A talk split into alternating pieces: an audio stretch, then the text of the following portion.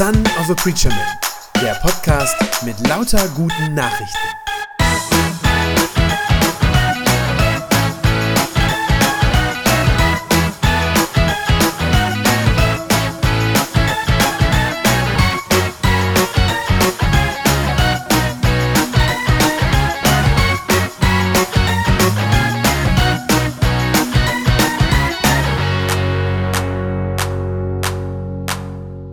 Ein sehr herausforderndes Stück Bibel ist das, glaube ich, was wir da gerade gehört haben in der Lesung und was der Predigtext für den heutigen Sonntag ist. Ich sollte vielleicht gleich vorweg sagen, ich habe mir das nicht ausgesucht.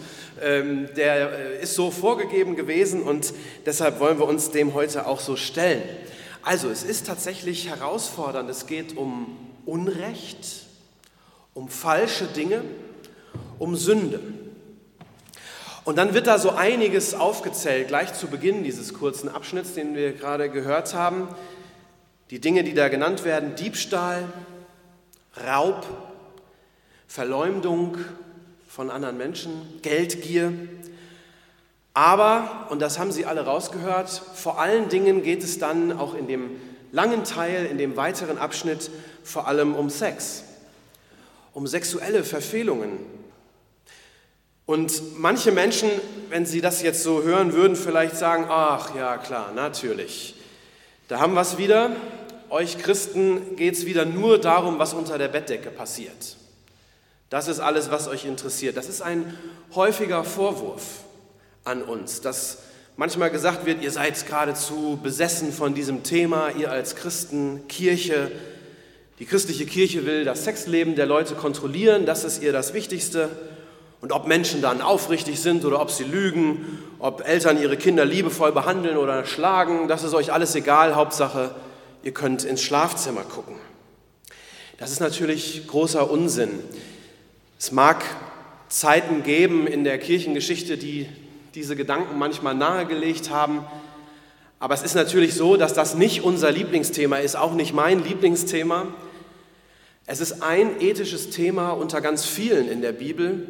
Ich glaube, insgesamt sagt die Bibel am Ende viel mehr äh, über das Thema Barmherzigkeit, sagt, wenn wir die Stellen zählen würden, sagt sie viel mehr äh, darüber, dass wir äh, liebevoll und auch gnädig miteinander umgehen sollen, dass wir uns um Arme kümmern sollen. Das kommt wahrscheinlich viel häufiger vor, als dass es um Sexualität geht in der Bibel. Aber in diesem Abschnitt heute, da ist es tatsächlich das zentrale Thema.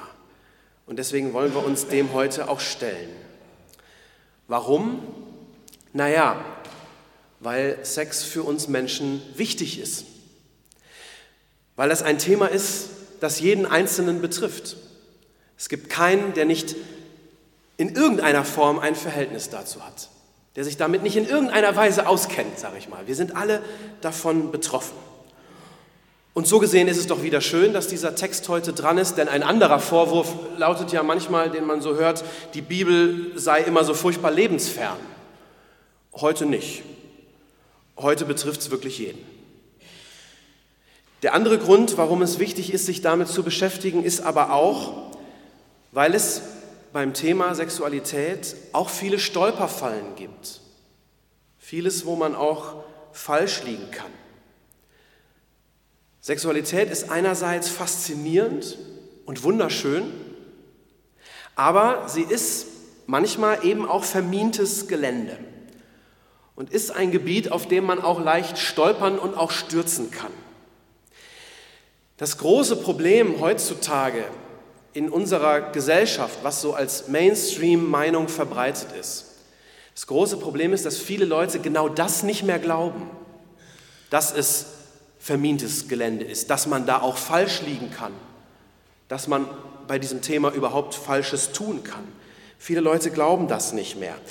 Im Gegenteil, die meisten Menschen heute betrachten Sex als etwas, was hauptsächlich Spaß macht, zum eigenen Vergnügen da ist und wobei man, sagen wir mal, fast nichts falsch machen kann. Viele würden wahrscheinlich sagen, solange es nicht mit Gewalt verbunden ist, das ist klar, dass das falsch ist, ist völlig klar. Aber solange es eben nicht mit Gewalt verbunden ist und freiwillig geschieht, würden wahrscheinlich die meisten Menschen heute sagen, naja, da kann man doch machen, was man will. Die Bibel sagt das leider anders. In Vers 18, was wir gerade gehört haben, da heißt es, mit keiner anderen Sünde vergeht man sich so sehr am eigenen Körper wie mit sexuellem Fehlverhalten. Warum sagt die Bibel das so drastisch, so harsch könnte man auch sagen? Ich glaube, damit wir das überhaupt verstehen können, überhaupt nachvollziehen können, was dahinter steckt, müssen wir zuerst ein paar, drei an der Zahl, ein paar Denkvoraussetzungen klären, ein paar Dinge uns klar machen, wie die Bibel bestimmte Dinge sieht, nämlich vor allem uns als Menschen, wie die Bibel uns als Menschen sieht. Sonst können wir auch dieses komplexe Thema der Sexualität nicht verstehen. Die Beziehung zwischen Kirche und Sex ist ja nun eine, die nicht einfach war und die bis heute äh, von vielen Missverständnissen geprägt ist. Und darum ist es, glaube ich, wichtig, dass wir uns diese drei ja, Grundlagen oder Grundprinzipien erst einmal vor Augen führen, weil wir die guten Regeln, die Gott gibt, ohne das gar nicht verstehen können. Das Erste, was mir ganz wichtig ist, vorweg zu sagen, Sex ist keine Sünde. Das ist ein Missverständnis. Es gibt eine ganz ungute Verbindung, übrigens auch in der Alltagssprache, also gar nicht innerhalb der Kirche, sondern einfach in unserer Umgangssprache gibt es eine ungute Verbindung zwischen diesen beiden Worten, Sex und Sünde. Manchmal wird das geradezu synonym gebraucht, dass man das sozusagen fast austauscht und sagt, ja, ich habe gesündigt. Das ist zum Teil auch die Schuld der Kirche, dass wir das so begrifflich so nah aneinander gerückt haben. Und ich halte das für bedauerlich.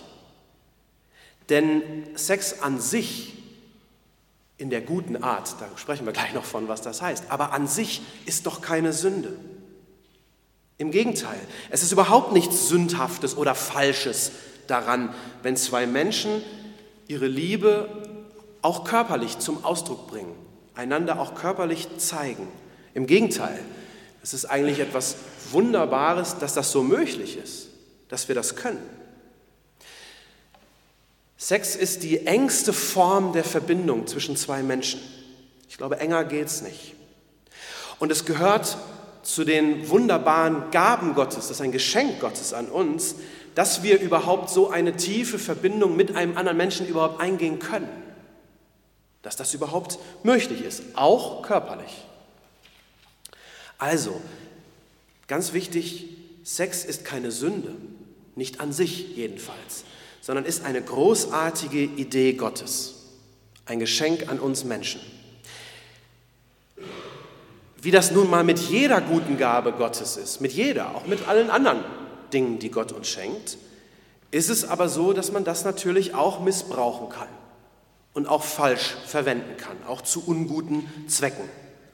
Das macht die Sache an sich nicht falsch, aber es ist eben eine Gefahr. Und genau darum geht es in diesem Abschnitt aus dem Korintherbrief. Erstens, Sex ist keine Sünde.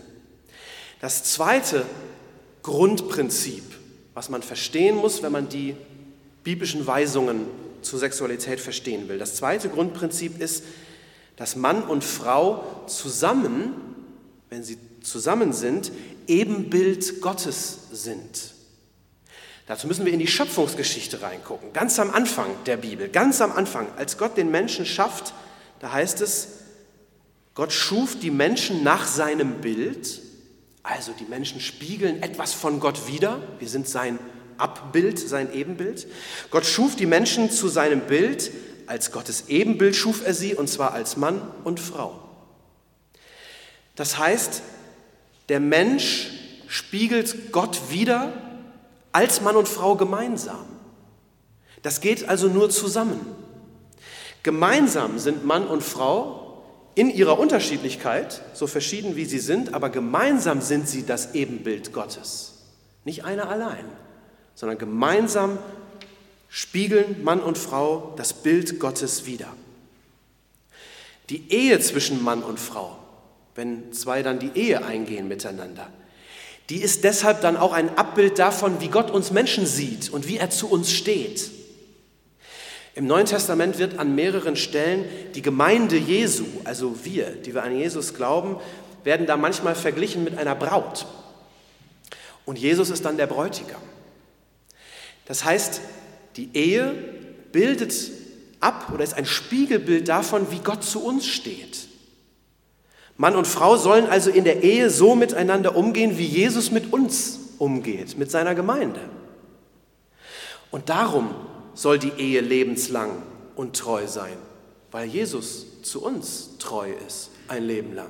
Nicht, weil wir Spaßverderber sind, sondern weil das ein Abbild davon ist, wie Gott mit uns umgeht. Weil sich daran zeigt, wie Jesus zu uns steht, lebenslang treu an unserer Seite.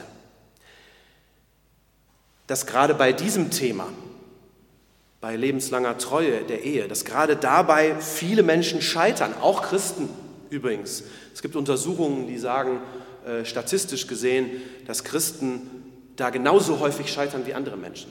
Es gibt keinen messbaren Unterschied bei der, bei der Ehe, also sprich Ehescheidung. Dass viele daran auch scheitern, ist ein anderes Thema, da müsste man wahrscheinlich eine eigene Predigt zu machen. Zum Scheitern sage ich nachher am Ende der Predigt noch ein paar Worte. Aber an dieser Stelle ist es erstmal wichtig festzuhalten, das ist das Ideal. Und so ist es gedacht, lebenslang und treu, weil das ein Spiegelbild Gottes ist. Das ist das Zweite. Und einen dritten Gedanken zum Vorverständnis, wie die Bibel uns sieht als Menschen. Der dritte Gedanke ist der, wenn die Bibel über uns Menschen redet, dann trennt sie niemals zwischen Leib und Seele, so wie wir das so oft machen. Das ist was, was bei uns ganz üblich ist, dass wir unterscheiden oder sehr stark trennen zwischen Leib und Seele. Im biblischen Verständnis ist das nicht so. Im biblischen Verständnis des Menschen haben wir nicht Leib und Seele, so wie zwei Dinge, die man hat, sondern die Bibel formuliert immer, wir sind Leib und Seele. Das ist ein wichtiger Unterschied. Viele neigen dazu, wenn sie über den Menschen nachdenken, das kommt aus der griechischen Philosophie übrigens, dieser Gedanke, äh, wir neigen dazu, wenn wir über den Menschen nachdenken, Leib und Seele voneinander zu trennen. Und das führt dann dazu, dass häufig der Gedanke ist, naja, die Seele des Menschen ist ja das Eigentliche. Manche sagen dann auch, weil sie sogar unsterblich ist. Und der Körper wird dann abgewertet dem gegenüber, weil er nur eine sterbliche Hülle ist, die sowieso irgendwann vergeht. Das ist überhaupt nicht das Bild, was die Bibel vom Menschen hat, sondern im biblischen Verständnis des Menschen gehören Leib und Seele ganz eng zusammen. Wir haben nicht Leib und Seele, so wie zwei Dinge in der Hand, sondern wir sind Leib und Seele. Es gibt keinen Körper ohne Seele und es gibt keine freischwebende Seele ohne Körper. Das bedeutet aber auch, dass Leib und Seele zusammen leben, zusammen leiden und zusammen lieben. Das eine beeinflusst das andere. Und darum ist der Körper eben nicht unwichtiger als die Seele. Es wird in Vers 13, was wir eben gehört haben, schön deutlich, wo Paulus schreibt, es ist Gott nicht gleichgültig, wie wir mit unserem Körper umgehen. Es ist nicht gleichgültig. Man kann Leib und Seele zwar begrifflich unterscheiden, also wir können es unterscheiden, aber wir können es nicht trennen.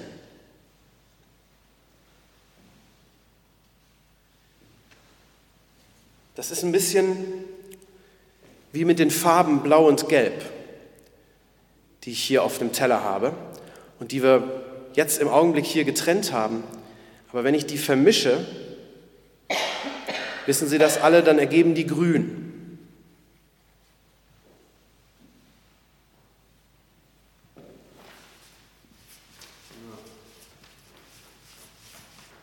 Bisschen ein schmutziges Grün. Aber der Punkt ist, man kann die Farben vorher unterscheiden. Da ist Blau und Gelb gewesen. Sie können es unterscheiden, aber Sie können sie jetzt nicht mehr trennen. Das funktioniert nicht. So sind wir als Menschen. Leib und Seele, ja. Wir können auch darüber reden, was den Leib beeinflusst, was die Seele beeinflusst, aber wir können es nicht voneinander trennen. So wie das Grün jetzt nicht mehr getrennt werden kann in Blau und Gelb. Das ist das biblische Verständnis vom Menschen. Wir sind Leib und Seele als eine Einheit und das eine betrifft immer das andere. Das zu verstehen ist wichtig, wenn man verstehen will, was diese Regeln da sollen in Bezug auf die Sexualität. Ich habe schon gesagt, es gibt heute, glaube ich, mehr denn je wahrscheinlich in der Gesellschaft sehr viel Unverständnis gegenüber christlicher Sexualethik. Viele würden sagen, ja, was soll das überhaupt? Was soll das, dass Christen sich da einmischen, dass die Bibel da was zu, zu sagen hat, dass die sich in mein Leben einmischt, ich kann doch machen, was ich will. Und dann sagen viele, ich schade ja niemandem damit. Und das Missverständnis ist dieser letzte Satz. Denn falsches sexuelles Verhalten schadet in der Tat sehr viel. Ich will noch einmal diesen Vers 18 lesen. Da sagt der Paulus, mit keiner anderen Sünde vergeht man sich so sehr am eigenen Körper wie mit sexuellem Fehlverhalten. Warum ist das so? Ich habe gesagt am Anfang, Sex ist eine wunderbare Gabe Gottes, etwas ganz Besonderes, das er uns gegeben hat. Und die Idee Gottes dabei ist, dass der Körper das ausdrücken soll, was die Seele fühlt. Sehen Sie, Körper und Seele kann man nicht trennen, die gehören zusammen. Wenn sich zwei Körper miteinander vereinen, dann vereinen sich auch die Seelen dieser beiden Menschen. Die hängen aneinander. Wird in Vers 16 deutlich, wo der Paulus schreibt, es heißt ja schon in der Heiligen Schrift, also schon im Alten Testament über Mann und Frau, die zwei werden eins sein, so wie die Farbe grün. Die werden eins sein mit Leib und Seele. Es ist ganz interessant, dass heute sogar die moderne Medizin das nachweisen kann, zumindest teilweise. Man weiß heute, dass wenn zwei Menschen miteinander schlafen, dass dann vom Gehirn eine Menge Oxytocin freigesetzt wird. Das ist ein bestimmtes Hormon. Und dieses Hormon löst ganz starke Bindungsgefühle aus, löst Gefühle aus von Nähe, von Vertrauen und von Bindung zueinander. Das ist das gleiche Hormon, das bei Müttern ausgeschüttet wird, wenn sie das Baby zum ersten Mal stillen. Auch da entsteht eine ganz, ganz enge Verbindung. Das heißt, tatsächlich kann man heute diese Verbindung von Leib und Seele, wenn sich zwei Körper vereinen, entstehen durch die Hormone bestimmte Gefühle von Nähe und Vertrauen. Man kann das tatsächlich neurobiologisch bis zu einem gewissen Grad nachweisen, dass das stimmt, dass diese Verbindung so eng ist. Man könnte sagen, um das mal in einfache Worte zu fassen. Man könnte sagen, Sex ist wie Kleber, der zwei Menschen zusammenklebt. So wie diese beiden Papiere hier. Ist zufällig wieder blau und gelb. Hat nichts zu sagen. Aber ich habe zwei Papiere mit Kleber zusammengeklebt. Und wenn die so zusammengeklebt sind, dann kann man die nicht ohne Schaden wieder voneinander trennen. Es bleibt immer was hängen am anderen. Und manchmal geht sogar was kaputt. Darum ist das Gottes gutes Gebot an uns, dass wir diese enge Verbindung, die wir da eingehen, so wie diese beiden Papiere, dass wir diese enge Verbindung mit nur einem Menschen im Leben teilen sollen. Das ist zumindest das Ideal. Darum sollen wir wählerisch sein, mit wem wir so eine enge Verbindung eingehen, weil immer was zurückbleibt weil immer was hängen bleibt. Und keinesfalls sollen wir uns körperlich, körperlich mit einem Menschen verbinden, wo nicht auch eine entsprechende seelische Verbindung da ist. Deswegen wettert Paulus hier geradezu gegen die Hurerei und Prostitution. Vers 16 sagt er, wer sich mit einer Hure einlässt, der wird ein Leib mit ihr. Ist euch das nicht klar, sagt er. Das heißt, ein Leib sollen wir nur mit dem, mit dem einen Menschen werden, mit dem wir auch eine Seele sind. Das spricht natürlich ganz klar gegen Prostitution. Das ist ja auch die Stelle, die, äh, die ich gerade vorgelesen habe und das, was Paulus hier äh, betont. Spricht aber auch dagegen, mit ständig wechselnden Partnern sich einzulassen, mit ständig wechselnden Beziehungen. Da trennt man nämlich auch Körper und Seele voneinander oder meint, das trennen zu können. Aber das geht eben nicht wirklich. Es bleibt immer etwas hängen. Wir haben nicht Leib und Seele und könnten das eine unabhängig vom anderen gebrauchen irgendwie, sondern wir sind Leib und Seele und beides ist immer zugleich betroffen. Und darum richtet Sexualität, die das nicht beachtet, eben doch Schaden an. Es stimmt nicht, dass es nicht schadet. Auch wenn viele Menschen das heute nicht mehr spüren. Es richtet Schaden an einem selbst an und auch an dem anderen. Für uns als Christen speziell kommt noch ein weiterer Schaden dazu, den wir anrichten können. der betrifft tatsächlich nur uns als Christen, der betrifft die anderen Menschen nicht, nämlich der Schaden am sogenannten Leib Christi. Also jetzt müssen wir begrifflich aufpassen, Leib Christi ist natürlich äh, jetzt nicht körperlich gemeint, nicht leiblich, sondern der Leib Christi ist die Gemeinde, die Christen, wir, die Glaubensgemeinschaft. Und auch da können wir Schaden anrichten.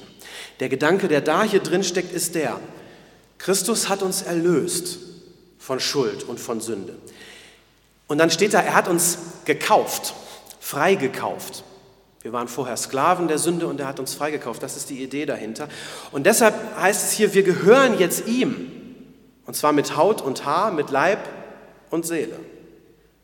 Vers 19 und 20, ihr gehört nicht mehr euch selbst, Gott hat euch freigekauft, damit ihr ihm gehört. Lebt deshalb so, dass ihr mit eurem Körper Gott Ehre bereitet.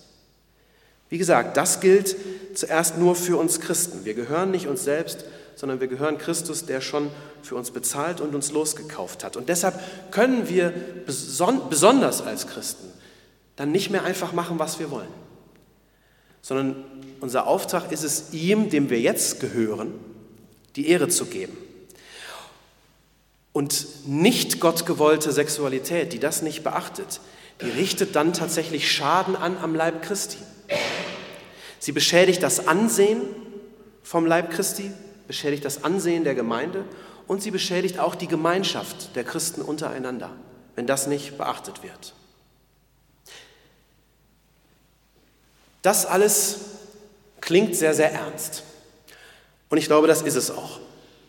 So wunderschön dieses Geschenk Sexualität auf der einen Seite ist, so tief kann man da auch fallen. Und dieser allererste Vers, den wir gerade gehört haben, der macht nochmal deutlich, wie ernst das tatsächlich ist, dieses Thema. Denn da geht Paulus so weit zu sagen, es geht sogar um unser Heil dabei. Vers 9, ist euch nicht klar, dass für Menschen, die Unrecht tun, in Gottes Reich kein Platz sein wird? sagt er da. Täuscht euch nicht, wer sexuell unmoralisch lebt, wer Götzen anbetet, wer die Ehe bricht, wer sich von seinen Begierden treiben lässt, homosexuell verkehrt, der wird nicht in Gottes Reich kommen, sagt er. Das ist sehr harsch. Und es klingt fast, als ging es am Ende um unser Heil und um die Frage, wer denn nun in den Himmel kommt. Der Anspruch ist tatsächlich sehr hoch. Das habe ich gerade ausführlich beschrieben. Der Anspruch ist deshalb so hoch, weil wir als Christen mit unserer Sexualität die Liebe und die Treue Gottes zu uns Menschen widerspiegeln sollen. Aber, und das ist mir als letzter Gedanke ganz wichtig, weil auch das häufig falsch verstanden worden ist in der Geschichte. Aber der Anspruch ist hoch, aber das heißt eben nicht, dass Sünde in dem Bereich nicht vergeben werden könnte. Verfehlungen, die mit Sex zu tun haben, die sind eben nicht schlimmer als andere Sünden. Das hat der Paulus auch nicht gesagt. Er hat gesagt, mit keiner anderen Verfehlung schadet man dem eigenen Körper so sehr. Er hat nicht gesagt, die sind schlimmer als alles andere, was ihr jemals tun könntet. Das sagt er nicht. Wir sollen mit unserem Körper Gott Ehre machen und sein Wesen widerspiegeln. Aber was ist, wenn wir dabei versagen? Und sind wir ehrlich, das tun wir immer wieder. Was ist, wenn wir dieses Geschenk anders gebrauchen, als Gott sich das eigentlich gedacht hat? Ja, dann gilt eben das, was immer gilt, wenn wir falsch liegen. Dann gilt, dass Christus für unsere Sünden schon längst gestorben ist und dass er sie alle längst auf sich genommen hat. Deswegen nach diesem sehr harschen Worten kommt gleich das nächste.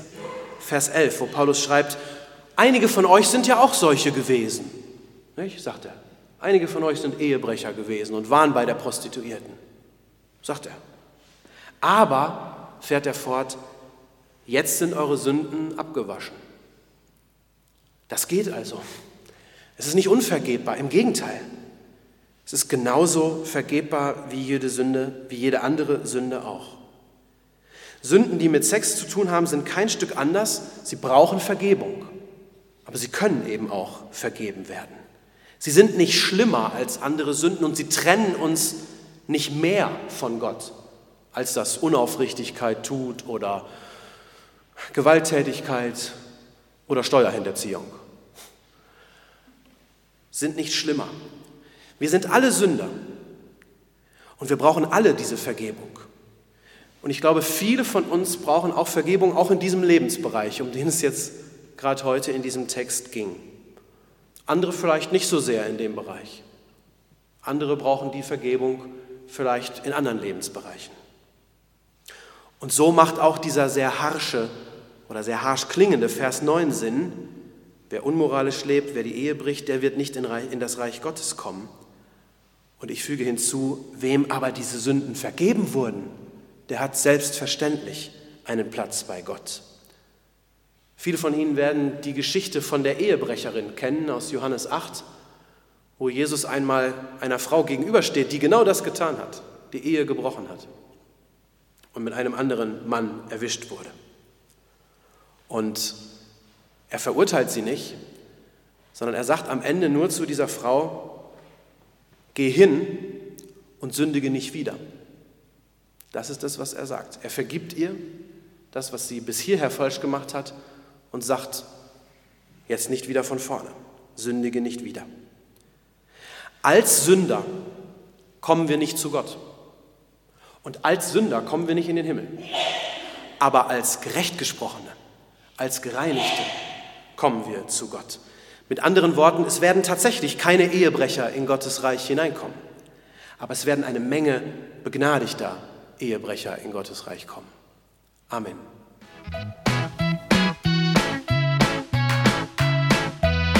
Das war eine gute Nachricht vom Son of a Preacher Man. Wenn sie deinen Glauben gestärkt hat, dann abonniere doch einfach meinen Podcast bei iTunes oder podcast.de und gib mir ein Like auf Facebook. Ich hoffe, du hörst mal wieder rein. Gott segne dich und bis bald.